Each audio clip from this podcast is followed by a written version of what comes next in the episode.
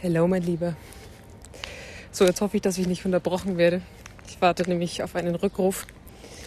Aber ich dachte mir, ich nehme den, den emotionalen Impuls gerade mit aus deiner Folge. Und was überhaupt nicht geplant war, ich schicke dir dann gleich mal ein Foto durch, war super spannend, als du erzählt hast, dass du gerade so das Nein hören oder das, das Nein in deinem Leben ist.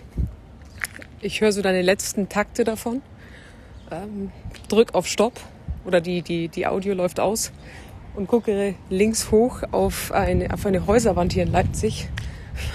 Und da steht halt einfach No. Ach, ich liebe das Leben manchmal dafür. Andere würden sich denken, ist doch scheißegal. Ich fand's so extrem passend gerade. Ich schick's dir durch als, als kleines Beweisbild. Ich bin dir ohne Witz gerade so, so, so dankbar für ganz, ganz wertvolle Impulse, die du rüber schickst. Und ich glaube, immer wenn ich mal wieder so am Grübeln bin, warum ich überhaupt diesen Podcast mache, was nichts mit dir zu tun hat, sondern einfach mit, okay, möchte ich das, ist das überhaupt, äh, steht es zeitlich in irgendeinem Verhältnis, ähm, nicht nur zeitlich im, Sinne von, naja, es sind ja halt sieben Minuten, sondern ähm, was natürlich auch gedanklich mitschwingt, gerade so in diesen letzten Wochen, wo wir beide keine wirkliche Kontinuität mehr drin haben. Und dann kommen immer wieder so Momente, wo ich selber, wo ich dir anmerke, dass es, dass auch nicht alles irgendwie gerade cool ist und du dennoch etwas raushaust, was mich gerade wahnsinnig zum, zum Nachdenken bringt und ich wahnsinnig spannend finde. Weil klar, wir, wir sagen ja immer, ne, zu welchen Themen sage ich ja, wann sage ich nein, aber auf das Ja oder das Nein des Gegenübers zu hören, finde ich einen unfassbar spannenden Punkt. Und insbesondere dann, wenn das Nein nicht ausgesprochen wird. Weil wir ja, oder ich sag mal, sehr, sehr viele Menschen keine Meister darin sind, wirklich ganz klar dazu zu stehen, Stichwort Radical Honesty, ähm, ein, ein Ja oder ein Nein zu äußern. Äh, aber meistens verstecken wir diese Aussagen, so haben wir das zumindest gerade, in, unseren, in unserer Kommunikation sei es durch unsere Körpersprache, sei es durch ja, ne, Kommunikation durch Worte, sei es durch Texte, die wir schreiben, äh, auch ein Nichtmelden.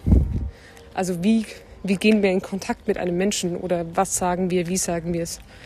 Und ich glaube, wenn wir, deshalb fand ich das gerade so spannend, wieder lernen, dahin zu hören, auf das Nein und das Ja äh, unserer anderen Menschen, die um uns herum sind, können wir auch für uns wahnsinnig viel daraus ziehen. Ich weiß nicht, was du zu dieser Theorie sagst, aber das war so ein, ein Impuls, den ich gerade irgendwie wahrgenommen habe. Und ich bin da, ich bin da mal gespannt, wie, was es mit mir macht, wenn ich jetzt in Kontakt trete. Sei es, wenn ich nach Hause komme oder mit Familie oder mit wem auch immer. Wann ich in Sätzen oder so gefühlt zwischen den Zeilen durch Betonung oder was auch immer ein vermutliches Nein oder vielleicht sogar ein Ja höre es kann ja auch sein, ein, es gibt ja Menschen, ich glaube, Sarah gehört damit dazu, die keinem wirklich zur Last fallen will und wahrscheinlich oft kein Ja sagt, obwohl sie ein Ja meint. Das, äh, ich finde das gerade eine sehr, sehr spannende Aufgabe tatsächlich. Vielen Dank dafür. Ich habe lustigerweise heute, wir waren äh, im Café mal wieder arbeiten. Ich fand das ach so wahnsinnig schön, ähm, nicht zu Hause zu sitzen, sondern um Menschen zu sein. Das, eigentlich bin ich gar nicht so ein Typ für lautes Arbeiten, also wenn es so laut um mich herum ist, aber im Moment kann ich das wahnsinnig gut nutzen, um in eine Form von Energie zu kommen, weil ich alle Menschen um mich herum sehe, die, wie sie am Laptop sitzen oder andere Dinge besprechen und ich förmlich diese Energie aufsaugen kann und ja, dann selber meistens sehr, sehr produktiv bin. Und ich habe etwas gemacht, was ich schon eigentlich äh, gestern hätte machen wollen. Aber bekanntlich schiebt man oder schiebe ich gerne die Themen, die mit am wichtigsten sind, gerne mal hinten an, weil sie vielleicht auch ein bisschen unangenehm sind. Und ich habe ich hab gerade so das Gefühl, als fehlt mir wahnsinnig viel Energie. Und habe ein bisschen Bammel, ein bisschen Horror vor dem anstehenden Monat, weil da einiges ansteht mit ach, Umzug, einmal im Norden oben sein, im Süden unten sein, der Familie gerecht werden, Familienfeier der anderen Familie gerecht werden. Und da gehen immer einige Tage drauf. Auch einige andere Themen, die noch so herumschwirren, ähm, sind im, im August sehr präsent. Wir ziehen aus Leipzig aus, wir ziehen äh, wieder für drei Wochen, äh, machen wir sozusagen Wohnungssitting nach Berlin. Und ich habe mich mal gefragt, okay, sind eigentlich gerade zu viele Themen? Also gerade wenn ich so, ein, so einen Monat vor mir habe, der mir jetzt schon Angst macht. Ich bin eh so ein Mensch, der äh, Freizeitstress schon wahnsinnig verspürt. Also wenn mein Kalender am nächsten Tag und selbst wenn es nur geile, positive, private Dinge sind, empfinde ich eine äh, Form von Druck. Und das jetzt irgendwie gerade auszuhalten, für mich zu sorgen, diesen Monat zu planen mit Pausen. Also wir haben zum Beispiel auch, hoffentlich klappt das alles so mit Corona und so, ähm, ein Tag war Bali und sowas eingeplant, einfach um auch für uns da zu sein und wieder Energie zu tanken. Und ich habe mal heute so eine Auflistung gemacht mit, was sind denn eigentlich alles so gerade die Themen in meinem Leben.